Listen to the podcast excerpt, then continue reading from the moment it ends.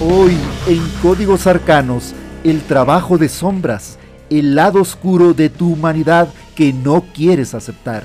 Además, como en cada episodio, testimonios de nuestros seguidores contándonos hechos paranormales vividos de manera cotidiana y por supuesto las noticias de lo extraordinario de la prensa mundial. Yo soy Cande Torres y hoy volamos juntos por el misterio. Comenzamos.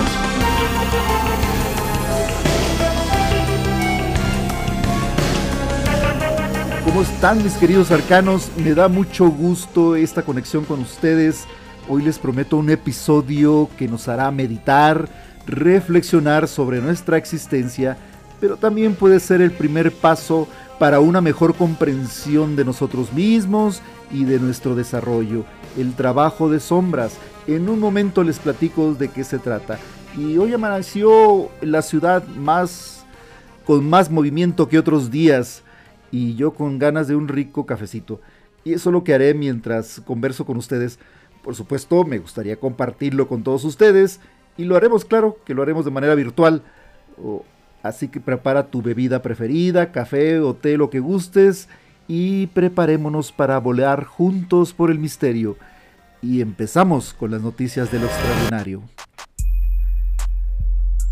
La primera nota que tengo son de las llamadas escaleras de los bosques. Fíjense que hay una teoría en internet eh, a raíz de que una persona subió en Reddit un texto relacionado con ese tipo de escaleras. Son unas escaleras misteriosas que se encuentran en los bosques y nos hacen la referencia de varios bosques, no solamente de Estados Unidos, que ya ven que tienen unos paisajes y unos este, parques nacionales que son hermosísimos, pero también eh, nos han dicho o hemos leído algunas eh, historias en, la Ciudad de México, también hemos escuchado algunas historias de Asia, de Japón y de algunas otras partes. ¿Qué pasa con estas escaleras? Bueno, la persona si se mete al bosque, dice que muchas veces tienen una forma como que se pierden tantito o que pasan por un paisaje que no reconocen o que no han transitado por ahí.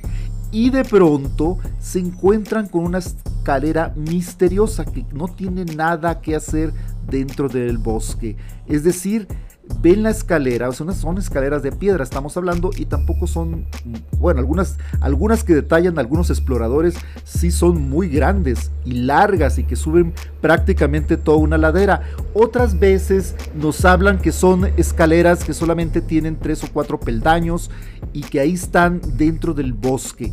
El asunto de todo este misterio es que dicen que esas escaleras eh, desaparecen al día siguiente cuando van a buscarlas, no las encuentran. Y la leyenda urbana o la leyenda del bosque, por así decirlo, eh, nos dice que no subamos por esas escaleras, que son como una especie de, mm, podríamos decir, portales a otra dimensión que la gente, si se llega a subir, o al menos es lo que dicen los guardabosques de algunos parques nacionales de Estados Unidos, es que no accedan a esas escaleras porque parece que son como portales a otras dimensiones o a otros momentos de la historia de los países donde se ubican estos bosques con estas extrañas escaleras.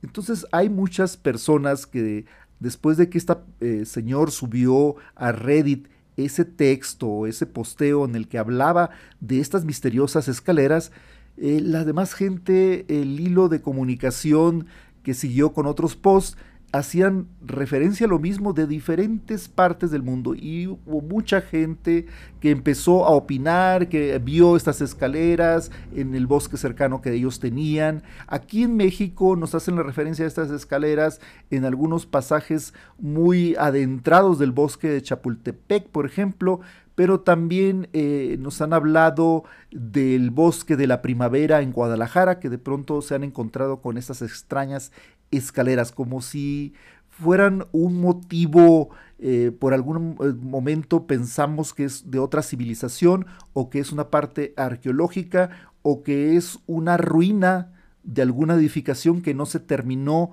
dentro del bosque, algún tipo de cabaña, ¿verdad? Pero lo misterioso o lo que hace eh, extraordinaria esta nota que encontramos en la prensa mundial es el hecho de que estas escaleras misteriosamente desaparecen al día siguiente o cuando el explorador vuelve a buscarlas. ¿sí? Esta es una nota que se me hace muy interesante. La otra nota que tengo es de fantasmas, eh, espíritus que aparecen de pronto en la Ciudad de México y uno de los más famosos es el llamado de la mujer de la vela en la Basílica de Guadalupe. Las personas que no son de México, les decimos que, bueno, aquí tenemos eh, la devoción, o se tiene la devoción hacia la Virgen de Guadalupe y es todo un misterio la forma como se aparece pues en la época colonial, ¿sí? Eh, a este indio eh, mexicano eh, y hace es toda una leyenda larguísima que no se las voy a contar aquí pero bueno hay un centro de devoción hay un santuario dedicado a, ella aquí en México que es enorme y que cada 12 de diciembre se llena de, peregrinos y de gente. El fantasma que la gente dice, la persona sobre todo que viven en esa colonia, en esas fraccionamientos que están alrededor de la basílica nos hacen referencia de una mujer que transita entre la basílica antigua de Guadalupe a la basílica nueva. Y es una mujer con una vela encendida como de tantos peregrinos. Han pasado tantos siglos eh, de esta devoción que han vivido y la experiencia pues muchos peregrinos y mucha gente, mucho feligrés que va a estos santuarios, ¿no? Entonces eh, la gente dice que en las noches, cuando ya está todo en silencio, cuando ya se cerraron las puertas de esta basílica, eh, porque son dos iglesias y otros centros de devoción ahí mismo, es un complejo religioso, eh, alcanzan a ver a través de las rejas de lo que viene siendo la basílica a esta mujer que transita con una vela, pero dicen que la han visto incluso cuando está lloviendo o en circunstancias muy fuertes para el clima y aún así la vela no se le apaga, ¿sí? Es algo interesante. Eh, también dicen que en ese momento de pronto pueden escuchar las campanas de la antigua basílica eh, pues sonar de una forma muy misteriosa y esta mujer eh, suele transitar de una basílica a otra o andar en los patios de ahí. Una de las historias eh, de la, que guarda la Ciudad de México, la Ciudad de México, recordemos que fue una de las primeras capitales coloniales aquí en, el continente, ¿sí? Y, y, guarda muchas historias. La otra es de Pachita. Pachita fue una chamana que en su tiempo fue visitada por muchos personajes de la política, artistas y gente muy famosa. Em, esto es ella nació después de la revolución y vivía en la llamada Casa de las Brujas, eh, en la colonia Roma. Aún sigue conservándose esta casa, es un edificio pues que de alguna manera cumple con los requisitos de la idea que nosotros tenemos acerca de lo que es una hechicera, ¿no? O sea, es una casa muy misteriosa y también, bueno, dicen que en esa casa aún se oyen los pasos de Pachita y la silueta que recorre alguno de los pasillos. Es muy conocida esta historia en la Ciudad de México. Eh, la otra es eh, un sitio en la Ciudad de México que es Tlatelolco, este lugar que está rodeado de edificios, de departamentos, pues se ha hecho famoso porque tiene una historia muy trágica en tres momentos muy importantes para México. Y, se los reseño. Entonces dicen que las manifestaciones paranormales pues son muy comunes en esos edificios y en esa plaza de Tlatelolco. La primera es que Cuauhtémoc, el, uno de los emperadores aztecas, pierde ahí una de las grandes batallas ante Hernán Cortés y hubo muchos de los compatriotas y de nuestros antepasados que murieron en esa zona. La segunda es en el año del 68 cuando fueron masacrados por el gobierno, pues muchos estudiantes ahí fallecieron en un mitin que ha sido recordado y que ha sido una de las grandes tragedias de México. Eh, las reseñas que tenemos en video, eh, los textos escritos por varios eh, escritores e intelectuales muy famosos, los testimonios que se tienen para televisión, pues vemos ese correr de estudiante ante las balas, porque fueron masacrados por el ejército y huían entre los edificios, querían entrar a, eh, a una iglesia que se mantuvo cerrada. Hay una serie de crónicas pues muy dolorosas para el país y aún se conservan grandes recuerdos y eh, la tristeza de alguna manera invade para muchas personas que participaron en ese movimiento estudiantil de 1968. La otra historia dentro de lo que viene siendo ese complejo habitacional está en 1985 cuando el edificio Nuevo León, que era un edificio enorme de departamentos, cae completamente y queda acostado como si fuera un acordeón, como si fuera este, un pastel derrumbado. Y ahí murieron también miles o cientos de personas en aquel terremoto de 1985. Entonces las personas que habitan ese complejo o los que lo visitan sienten de alguna manera eh, esa eh, sensación de tristeza, porque es, es algo muy fuerte estar ante un mismo lugar que ha tenido tantas tragedias y tantas muertes. Entonces, por supuesto que la referencia a actividades paranormales y apariciones y todo lo demás, pues está de manera constante reseñada en algunos reportajes de televisión, en algunos libros y en la plática, en la anécdota diaria que las personas que viven en esos departamentos te cuentan. Pues esto estas son las dos eh, noticias o notas que encontramos en la prensa mundial muy interesantes.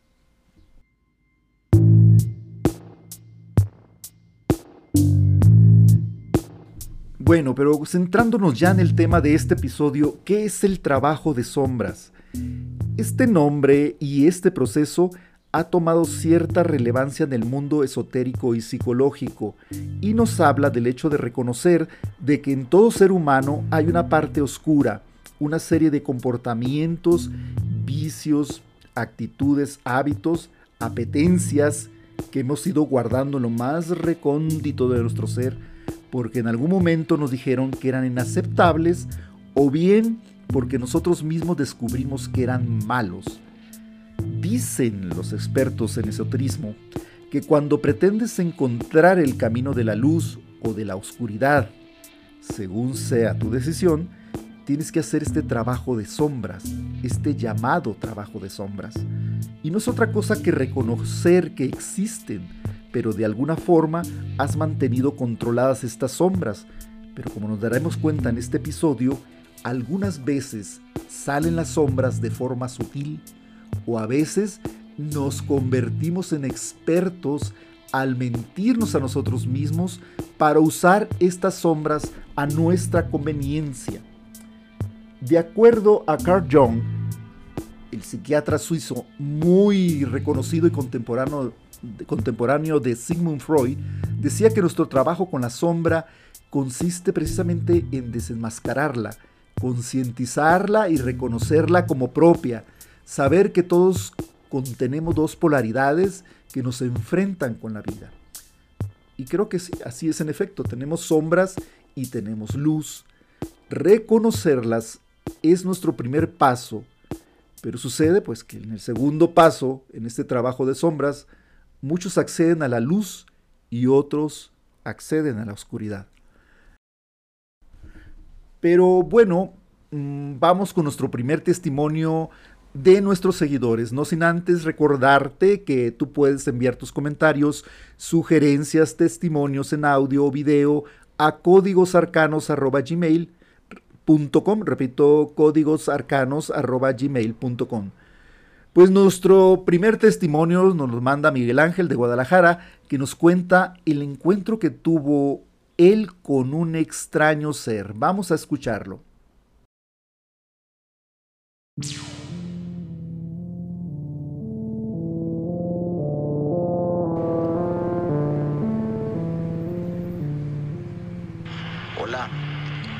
Miguel Ángel. Yo les quiero contar algo que a mí me pasó. Una vez regresando de con mi novia, yo normalmente me venía como a las 11 de la noche de su casa. Diario me venía en taxi. Antes de llegar a mi casa, eh, paraba el taxi en la pura esquina de donde yo vivía. Yo vivía a media cuadra. Agarraba y me iba caminando de la esquina a mi casa.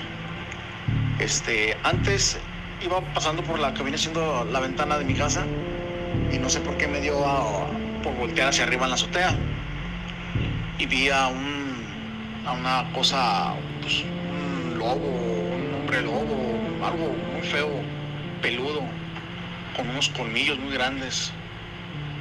Y este, a la hora de que yo volteé, me hizo, me hizo así y me enseñó los colmillos.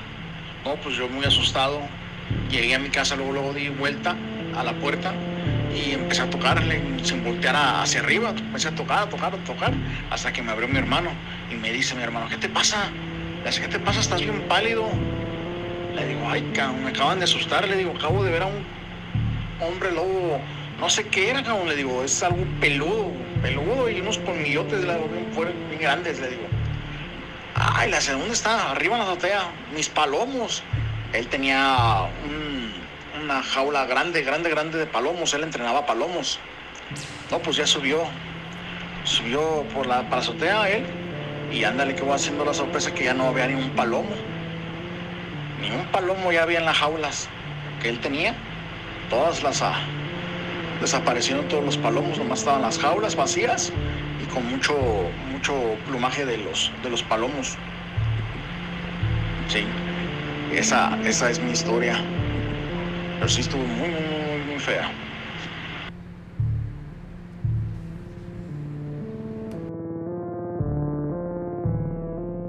¿Qué tal este testimonio de Miguel Ángel? Y creo que no es la primera vez que escuchamos algo similar, donde personas se encuentran con extraños seres míticos en el campo, en lugares solitarios o hasta en sus mismas casas. Continuando con el tema del trabajo de sombras, eh, les diré que los expertos en el tema ya tienen detectadas varias sombras que el ser humano esconde por vergüenza, temor o conveniencia. Te las menciono para que las detectes. Número 1. El juzgar severamente a los demás. 2. Señalar las propias inseguridades como defecto de nuestro prójimo. 3. Desquitarse con personas en escalafón social más bajo. 4. Disposición de pasar por encima de los otros. 5. La utilización del prejuicio como argumento válido. 6. El complejo mesiánico. 7. Los vicios arraigados, adicciones, todo ese tipo de cuestiones. 8. Temores a ciertas cosas, las fobias. 9. Pensamientos oscuros, venganzas. 10 actitudes mórbidas, sucias, perversas, dañinas para uno mismo y para otras personas. Ese tipo de sombras es las que más son recurrentes en el comportamiento humano. Por ejemplo, el, complejo mesiánico, esa idea que somos superiores en sabiduría o en cuestión intelectual o incluso en la cuestión religiosa se ve muy seguido. Esas personas que citan y citan y citan la Biblia y que se creen superiores moralmente a los demás o porque asisten a ciertos servicios religiosos, pero en la vida cotidiana el trato eh, con las demás personas o con el prójimo deja mucho que desear, ¿no? Y así podríamos ir nombrando cada uno de estos de estas sombras que son pues las debilidades del ser humano de cierta forma, ¿no? Estas sombras eh, son las más comunes que nos avergüenzan, que ocultamos, que muchas veces utilizamos con cara de amabilidad y buenos modales, porque nadie quiere reconocer la sombra que nos acompaña. Pero sucede que si en verdad quieres acceder a la luz, tienes que trabajar estas sombras, reconocerlas, enfrentarlas, combatirlas y someterlas en ese orden en el caso contrario, lo que hacen las personas tremendamente dañinas para sí mismas y para la sociedad es que en su trabajo de sombras hacen lo contrario, incrementan las sombras, dan más oscuridad, porque sienten que de alguna manera sus sombras les dan poder. Ojo con esto. Pero bueno, esa parte del tema nos da para otro episodio porque ese es precisamente el lado oscuro de la luna, por decirlo de esa forma, es trabajar con las sombras a tu favor. El hacerlo trae sus consecuencias funestas, ya lo sabemos. Grandes brujos, grandes hechiceros trabajan con ellas y con sus correspondientes entidades, según dicen los esotéricos, de bajo astral. Pero como les digo, esa parte del tema da para otro episodio de la serie. Quizá en algún momento lo vuelva a retomar o lo volvamos a retomar. Pero bueno, vamos con el segundo testimonio y este es de una colaboradora frecuente de Códigos Arcanos. Estoy hablando de Vicky Paredes, directora del Museo Regional de Concordia, Sinaloa, en México, que hoy precisamente nos trae una experiencia vivida por ella y una visitante a este museo. Vamos a escucharla.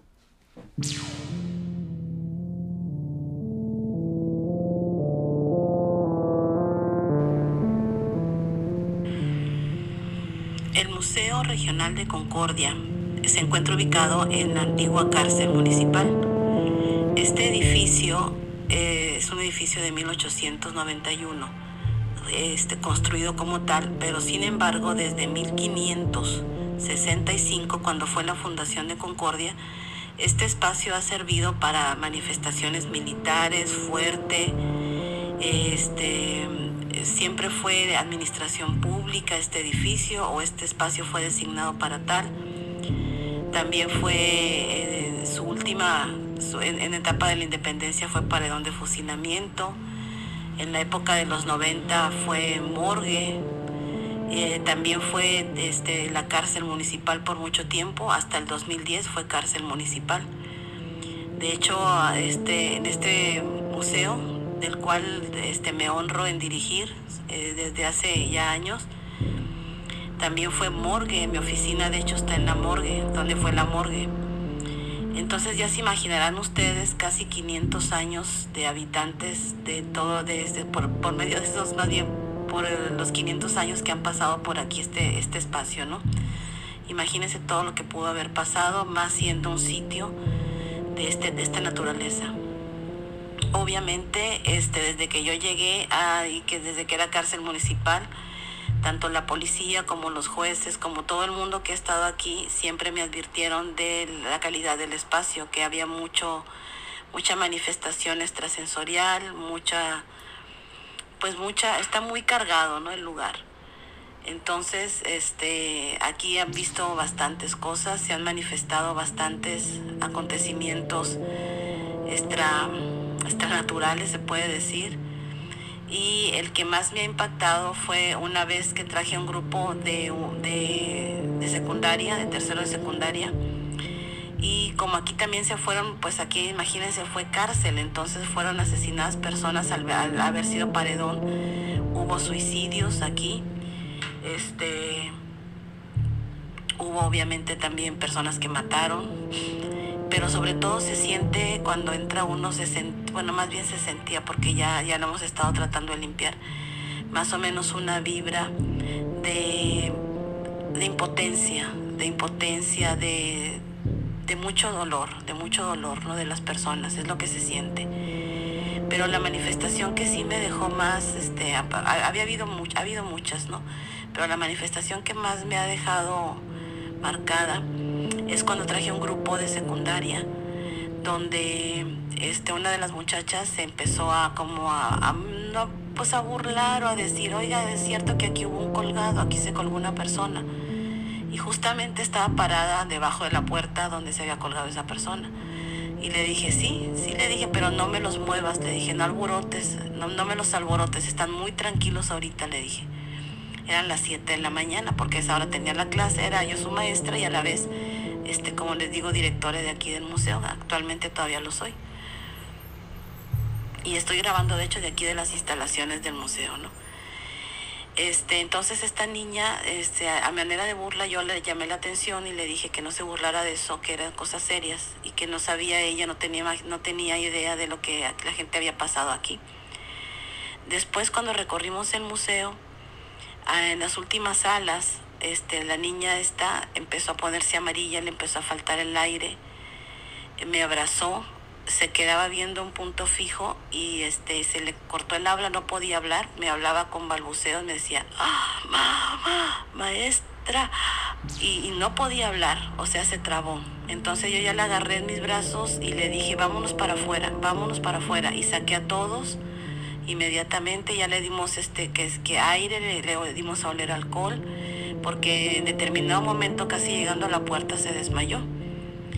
Ya cuando volvió en sí, ya la teníamos afuera del museo, ya la teníamos en, los brazos, yo la tenía en los brazos. Y le dije, ¿qué te pasó? Le dije, ¿por qué estás así?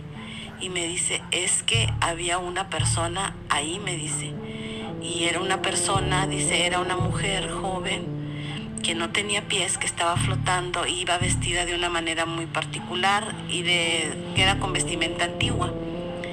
Entonces, este, como de manta vieja, sucia, me dice, el pelo largo, negro, me dice, estaba parada y me estaba viendo, estaba parada fuera de, de la sección de los baños, me dice. Entonces, este, le dije, ¿me la puedes dibujar? Y sí, me la dibujó, y me la dibujó más o menos eh, como ella la vio, a, a sus dibujos, no, claro, no fue un dibujo espectacular, pero más o menos la interpretó y este y coincide mucho con todas las con los policías que, que, se quedaban aquí a dormir a veces y me describían a la misma persona no entonces este después supe que aquí había una persona que había sido este privada bueno estaba mal de sus facultades mentales que era muy parecida a la, a la descripción que me dan esta muchacha y el policía que las han visto este y que sí que, que habita aquí que su alma anda habitando aquí no entonces, este, yo, gracias a Dios, no la he visto, no la quiero ver, pero sí se, se comenta mucho de esta persona, ¿no? Es una persona de, de, rasgos indígenas, de pelo largo, este, con vestimenta de manta, y este, me dicen que esta persona estuvo aquí en la cárcel, eh, porque de aquí la dejaron porque estaba mal de sus facultades mentales, pero imagínense que no pudo pasar esta muchacha por aquí, ¿no? Con tan, tan, tantos hombres, con policías. No quiero pensar lo que está sufriendo. Y este, hemos rezado mucho por ella, le hemos puesto luz. Y hasta ahorita no se ha manifestado, hasta ahorita, ¿no? Pero este, no queremos que se manifieste tampoco y le, le pues, rogamos mucho por ella, por su alma, porque no tenemos idea de lo que ella pudo haber sufrido aquí pero esa es una de las historias de aquí del Museo Regional de Concordia, Sinaloa.